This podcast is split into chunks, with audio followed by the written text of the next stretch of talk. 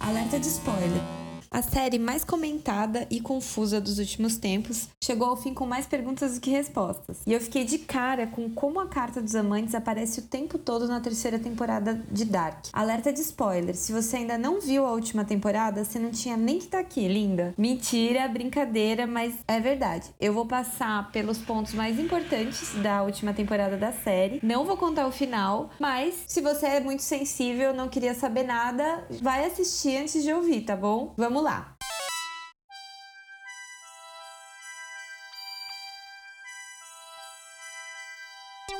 Não, amiga, você não tá louca.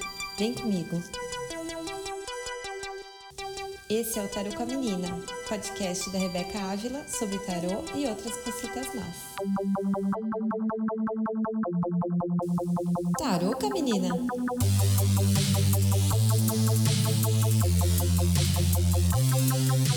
Seja bem-vindo ao primeiro episódio oficial do Tarot com a Menina. Tô muito feliz de estar aqui mais uma vez para compartilhar com vocês algumas ideias meio malucas que vieram na minha cabeça a respeito da terceira temporada da série Dark e uma carta totalmente inusitada do baralho que muitas vezes confunde as pessoas, que é a carta dos amantes. É, a série Dark, para quem não viu a terceira temporada, ela aborda um pouco sobre a questão de viagem no tempo é, e vai abrindo assim, ficando cada vez é, mais maluco. Então tem é, a viagem no tempo, viagem ao passado, é, tem a questão da, de linhas cronológicas circulares, então como se uma coisa no passado pudesse é, afetar o, o, futuro e as coisas no futuro de volta afetassem o passado, né? Uma compreensão diferente do, de uma linha do tempo totalmente é, linear, como a gente costuma achar que uma coisa acontece depois da outra e as coisas não podem ser mudadas, né? Então tem essa, essa zoeira aí no,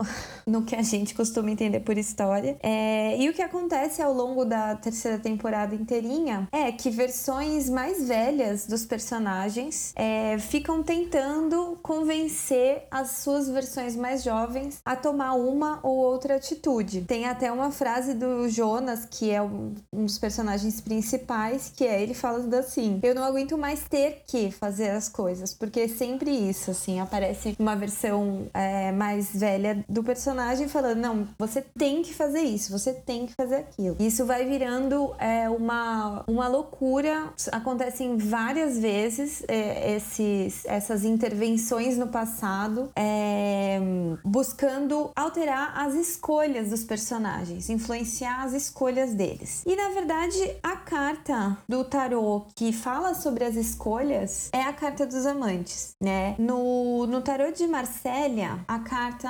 apresenta um, uma mulher mais velha à esquerda da carta, um homem no centro, uma mulher mais jovem à direita e um anjo, um cupido, né? Um anjo com uma flecha é, apontada para baixo, é, tentando, enfim, influenciando de alguma maneira esse homem que está entre duas mulheres. A gente pode compreender que é um, um, homem escolhendo entre dois amores ou escolhendo entre a mãe e, a, e uma amante, uma esposa. No caso é, do tarot de Rider Waite Smith, que é o que eu uso, contei para vocês no episódio piloto, curiosamente essa carta traz é, um homem e uma mulher nus com é, uma serpente, uma macieira, o tal do anjo e essa coisa bem Adão e Eva, que na verdade é o que traz a, a terceira temporada da, de Dark, né? É, as versões mais velhas de Jonas e Marta, elas mudam o nome em algum momento, enquanto eles, nesse processo de maturidade e conforme eles se tornam esses agentes do tempo, tentando definir o destino da humanidade toda, eles evoluem para a versão do Armagedon, o Jonas vira o Adão e a Marta vira a Eva. Então esse foi o primeiro ponto que já fiquei, já me levantou essa,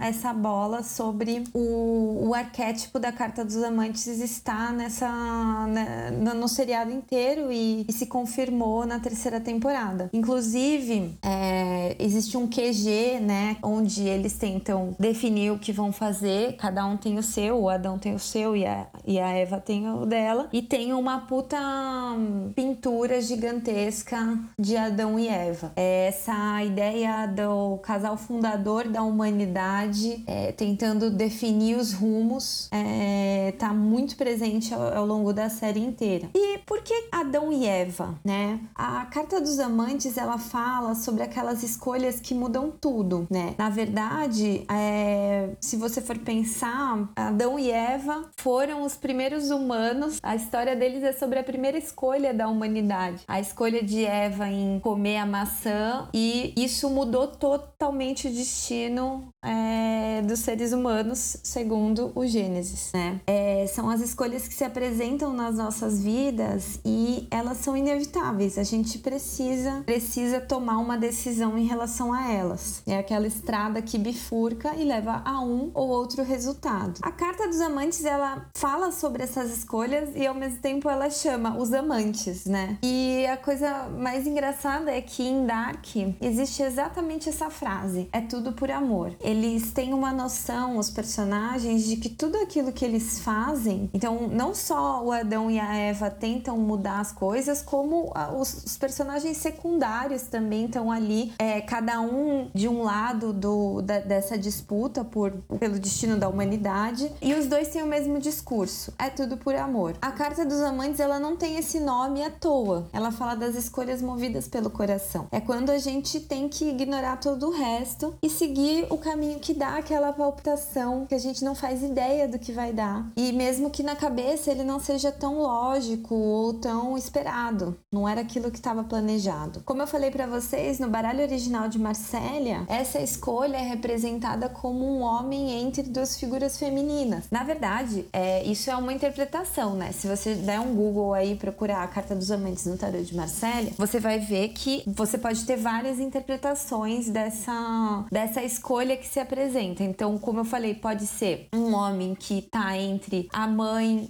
e a namorada, pode ser um homem que tá entre a esposa e a amante. Existem várias é, possibilidades além dessas. Qual escolha, é, em quais são, o que esses personagens representam exatamente? Mas o ponto principal é essa bifurcação, essa necessidade de tomar um dos caminhos é, que estão colocados ali. E uma maneira clássica de compreender o tarô é pela jornada do herói. A jornada do herói ela é usada é, para interpretar, inclusive, é, filmes, histórias. Ela, a, a, ideia é que existe um, um encadeamento de ações que representam as representam que são comuns às histórias em geral, assim. E se você organiza aos 22 arcanos do tarô as cartas de zero, que é o louco, até o 22 22, que é o, o 21, que é o mundo, você conseguiria identificar uma jornada.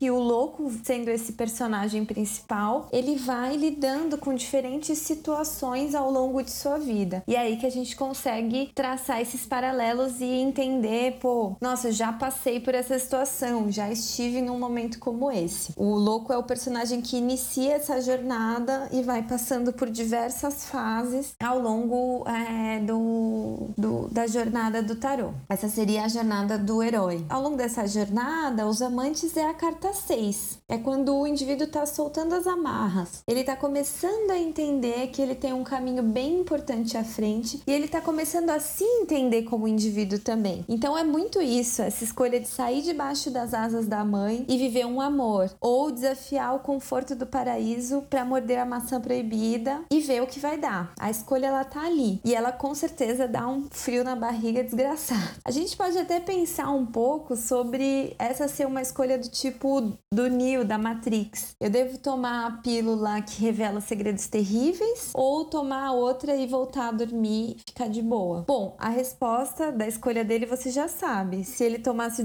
diazepam, não tinha três filmes para contar a história. Mas é exatamente esse tipo de coisa que a gente tá falando. Essa bifurcação, essa necessidade de ir para um lado ou outro e você não é, escolher não fazer uma coisa significa escolher a outra. A carta dos amantes ela é atribuída ao signo de Gêmeos no zodíaco, representando essa dualidade, os dois lados opostos e complementares da mesma moeda. E é essa tensão entre potências opostas que tá na carta dos amantes, assim como tá em Dark com os personagens principais, o Jonas e a Marta. Essa polaridade, na verdade, a gente consegue enxergar ela no mundo em diferentes é, maneiras, né? É o feminino e o masculino, é o yin e o yang, é a noite e o dia, morte e vida. E nós, naturalmente, transitamos entre elas. É fácil reconhecer. De fato, na base de todas as religiões do mundo, antes do monoteísmo virar mainstream,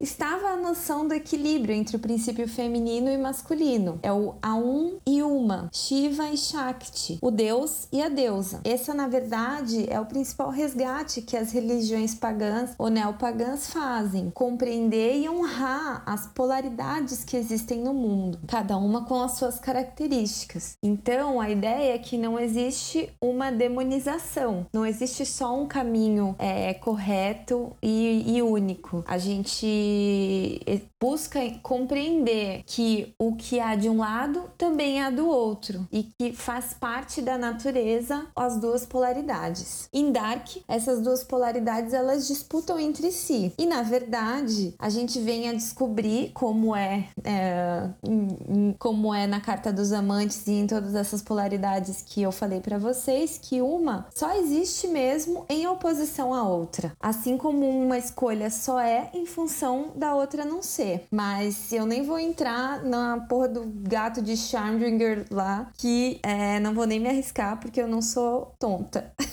Mas é um pouco isso. Em Dark, Adão e Eva, eles travam essa batalha épica pelo controle do destino, sem se dar conta que, na verdade, as ações de um levam às reações do outro. Não importa muito qual é a intenção deles. Um só existe em função do outro e um precisa do outro para existir. Se eu não me engano, essa noção ela é um pouco mais clara para Eva do que para o Adão. Em algum momento isso é falado e é, é muito engraçado até pensando agora que na, na questão do, da história bíblica, para Eva também era mais claro que ela que tomou a decisão de tomar a maçã, né? O Adão, ele sempre.